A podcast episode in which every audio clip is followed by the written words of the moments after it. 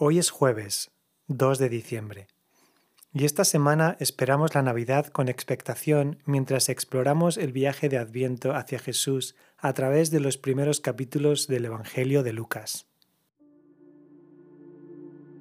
Por lo tanto, ahora, al iniciar mi tiempo de oración, hago una pausa para estar quieto, para respirar lentamente, para recentrar mis sentidos, que se encuentran dispersos delante de la presencia de Dios.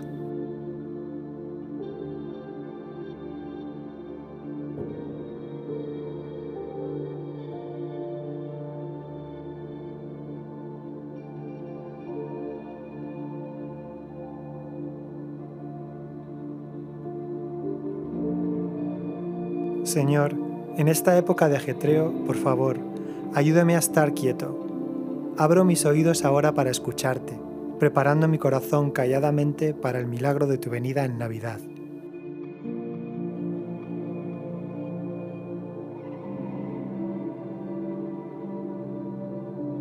Hoy escojo regocijarme en el gozo de la salvación de Dios, uniéndome a la alabanza ancestral de todo el pueblo de Dios en las palabras del Salmo 50.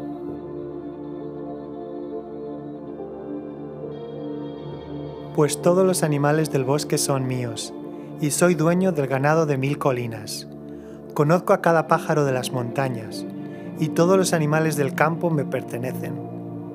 Si tuviera hambre, no te lo diría a ti, porque mío es el mundo entero y todo lo que hay en él.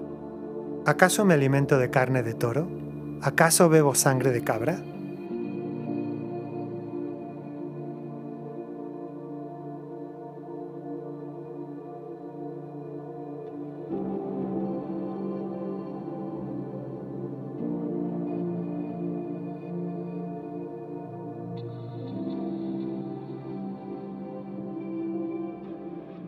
Hoy medito en lo que el ángel le dijo a Zacarías acerca del hijo que pronto nacería de él y su mujer. Lucas capítulo 1 versículos del 13 al 17. El ángel le dijo, No tengas miedo, Zacarías, pues ha sido escuchada tu oración. Tu esposa Elizabeth te dará un hijo, y le pondrás por nombre Juan.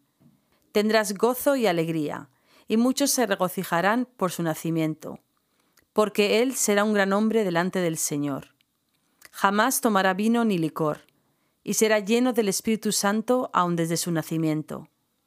Hará que muchos israelitas se vuelvan al Señor su Dios. Él irá primero, delante del Señor, con el espíritu y el poder de Elías, para reconciliar a los padres con los hijos y guiar a los desobedientes a la sabiduría de los justos. De este modo preparará un pueblo bien dispuesto para recibir al Señor. Juan será grande a los ojos del Señor, pero Jesús será más grande. La madre de Juan no ha podido concebir un hijo. En cambio, la madre de Jesús será virgen. Juan será lleno del Espíritu Santo antes de que nazca. En cambio, Jesús será concebido por el Espíritu Santo. Juan preparará un pueblo para el Señor. En cambio, Jesús es el Señor.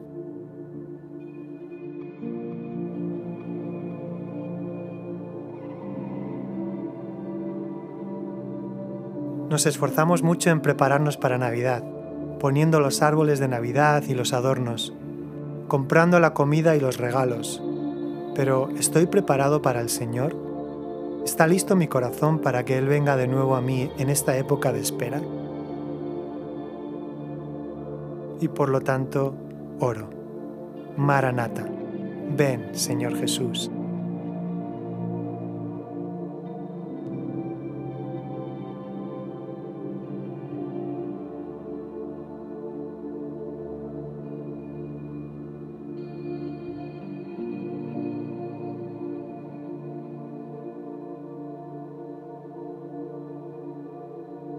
Señor, oro por mis vecinos mientras se preparan de alguna forma para celebrar la Navidad. Donde hay familias divididas, vuelve los corazones de los padres y las madres hacia sus hijos y viceversa, y acércales más a ti. Que este sea un año especial para ellos.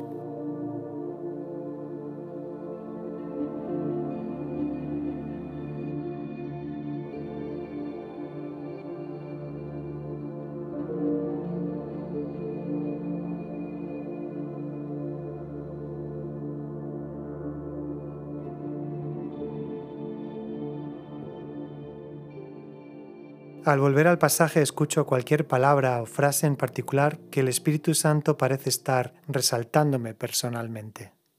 El ángel le dijo, No tengas miedo, Zacarías, pues ha sido escuchada tu oración. Tu esposa Elizabeth te dará un hijo, y le pondrás por nombre Juan.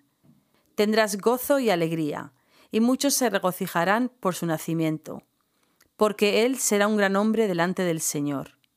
Jamás tomará vino ni licor y será lleno del Espíritu Santo aun desde su nacimiento. Hará que muchos israelitas se vuelvan al Señor su Dios. Él irá primero, delante del Señor, con el espíritu y el poder de Elías, para reconciliar a los padres con los hijos y guiar a los desobedientes a la sabiduría de los justos. De este modo preparará un pueblo bien dispuesto para recibir al Señor.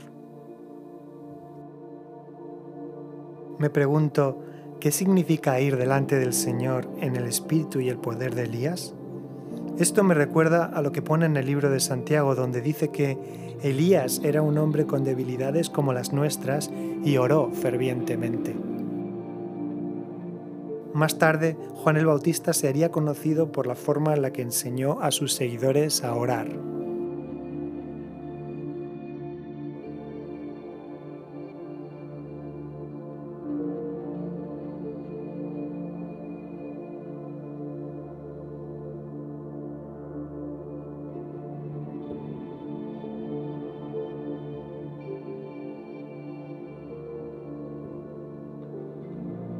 Señor, me rindo a tu llamada a orar. Recuerdo que Elías y Juan el Bautista eran personas normales como yo, pero sus oraciones urgentes volvieron los corazones de hombres y mujeres hacia los demás y hacia ti.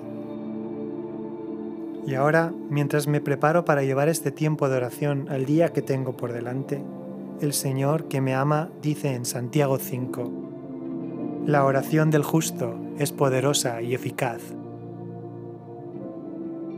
Padre, ayúdame a vivir este día al máximo, siendo auténtico contigo en todo. Padre, ayúdame a vivir este día al máximo, siendo auténtico contigo en todo. Jesús, ayúdame a darme a los demás, siendo amable con toda la gente con la que me encuentre. Espíritu, ayúdame a amar a la gente que se encuentra perdida, proclamando a Cristo en todo lo que digo y hago. Amén.